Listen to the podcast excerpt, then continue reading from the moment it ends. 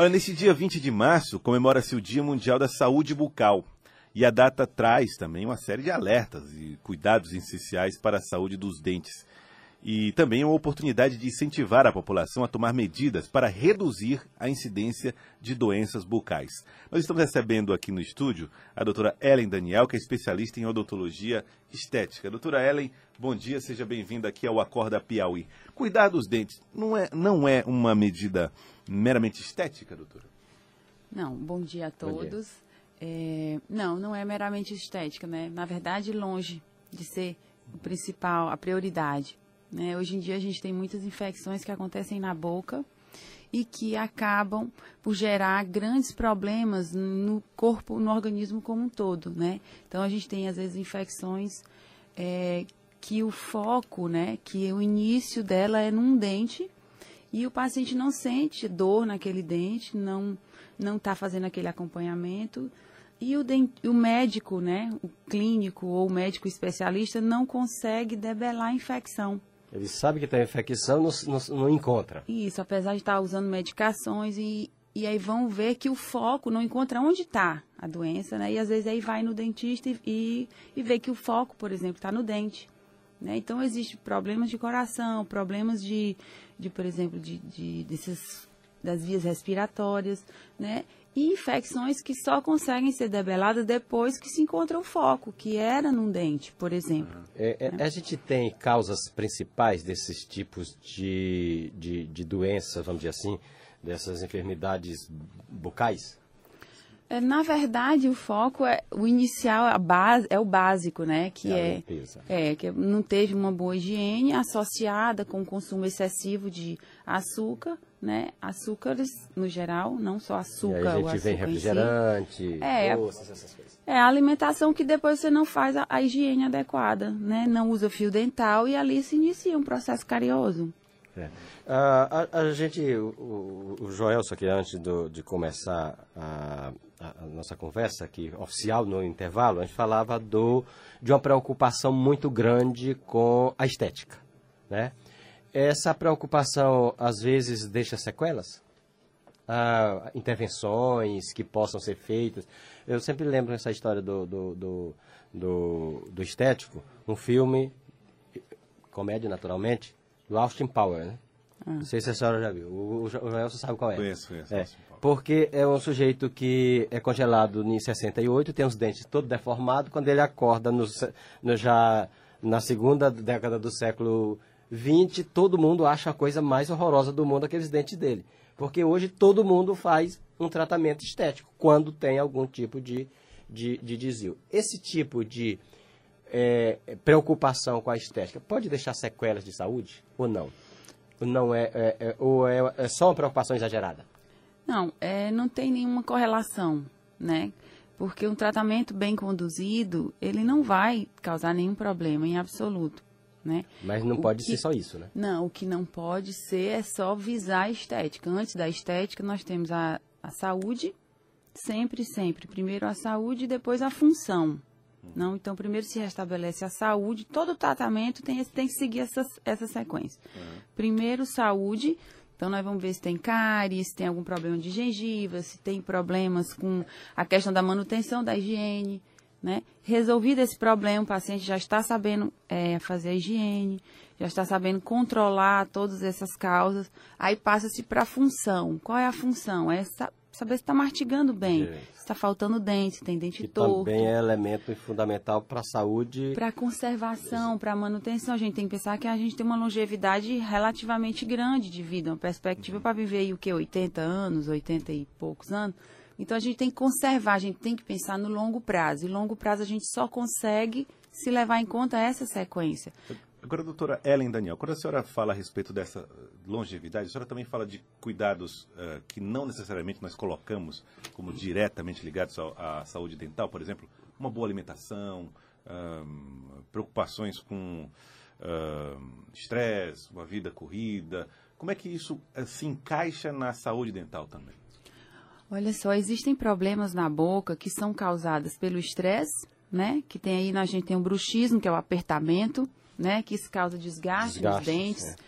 É, a gente tem problemas nos dentes causados por problemas, por exemplo, quem tem muito refluxo, né, é, gastro, gastro, gástrico, é, que o ácido, né, que volta no momento do refluxo, ele provoca uma abrasão muito grande nos dentes, então desgasta muito o dente. Tira a proteção principal, né? Isso.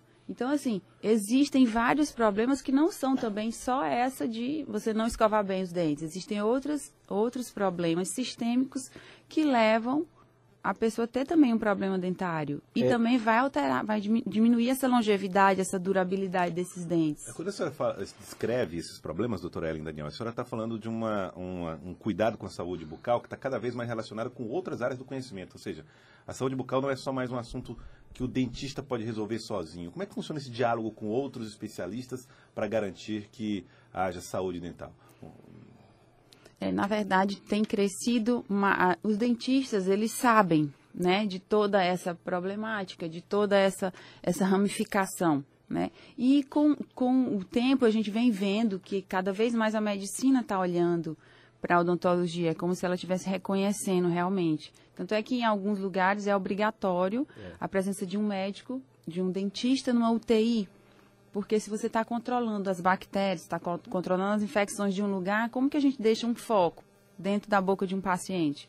Uhum. Né? Então, assim, já está sendo reconhecida toda essa terapia em conjunto com o dentista. Tudo isso tem que ter a presença do dentista. Né? Então, assim, hoje em dia está maior esse relacionamento. É o fonoaudiólogo, é o otorrino, é o cirurgião plástico, muitas vezes, antes de intervenção na face, ele pede para fazer uma alteração, um tratamento nos dentes, porque só, às vezes, só o tratamento no dente, né, um melhor posicionamento, uma melhora dos dentes, já dá uma melhora na estética da face. E aí só assim intervém uma intervenção mais, mais invasiva, vamos dizer assim, Sim. A gente, se a gente recua 25 anos, é, 20 anos, a gente via uma preocupação muito grande com essa questão da, da escovação, inclusive com ações nas comunidades ensinando a escovar.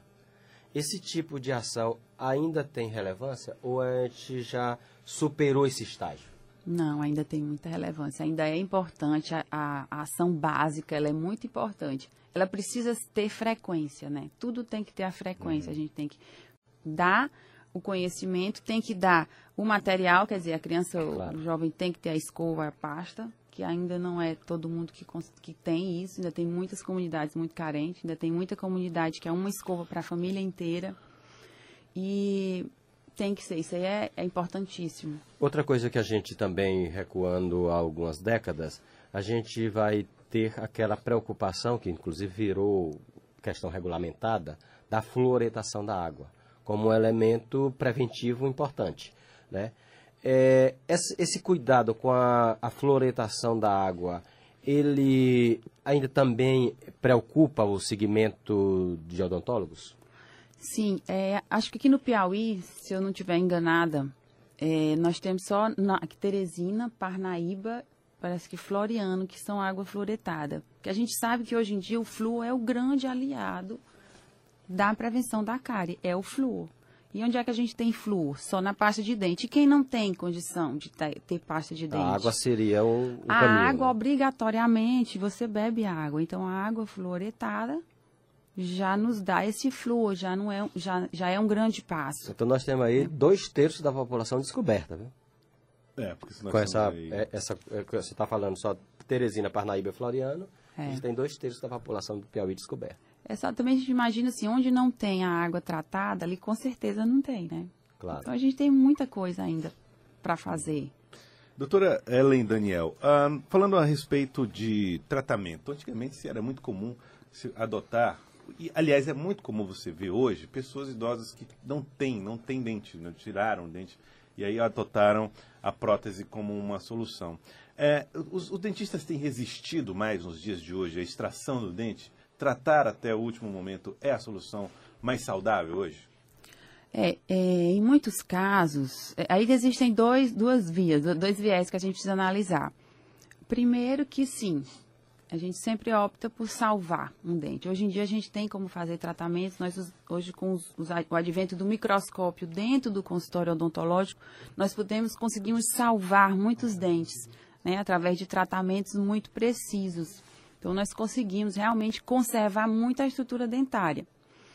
Por outro lado, a facilidade e a, a grande é, certeza que um tratamento vai dar certo, um tratamento de implante, nos faz muitas vezes pensar né, e até dividir isso, claro, com o paciente sobre o que, que ele quer. Tentar salvar determinado dente que está uma situação muito ruim, ou já partir para um tratamento de implante, que hoje em dia é um tratamento muito seguro, muito simples, né, e que garante uma, uma longevidade muito grande. Então, em certos casos, a gente tem que realmente pensar e discutir isso com o paciente, até que ponto vai salvar aquele dente, vale a pena, tendo em vista que nós vamos ter o custo-benefício tão grande para manter aquele dente.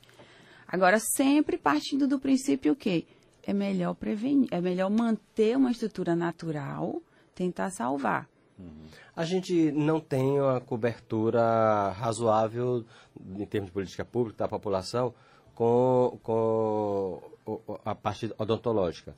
O, os, os plano, o programa de saúde da família não tem odontólogo, né? Tem. Tem. Tem, sim. Ele todos, tanto tem todos, na, na estrutura básica, como tem estruturas, tem as CELS, que são os centros de odontologia especializada ele não conta com algumas, com algumas especialidades. Por exemplo, implante ele não conta, mas ele conta mas com a prótese. Tem a ação mas, básica. Mas, né? eu, eu, tem eu, a básica. Eu sei que Teresina já tem um trabalho em algumas unidades para fazer as próteses e fazer Isso. esse atendimento. Isso tudo via SUS. Ainda é, é, existe. Em alguns pontos tem sim, tem as uhum. próteses. Mas não é uma cobertura tão ampla, né?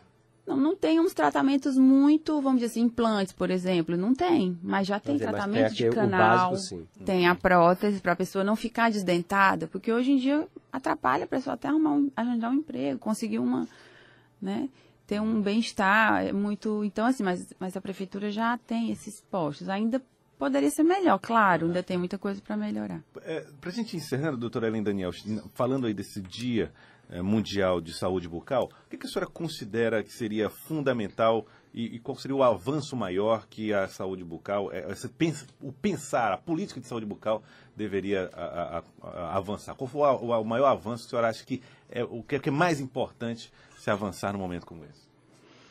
Eu acho que, na verdade, o maior avanço que acho que a gente já teve, é, sem dúvida, foi o. Começou com o SUS, depois é com esse, o dentista na saúde da família, o dentista que vai na casa né, das pessoas e ele avalia, ele vai ver como é que está aquela saúde. Então, continua sendo em odontologia aquela coisa básica, é o simples, né? É o cuidado lá de berço para essa, essa geração vir sem cárie.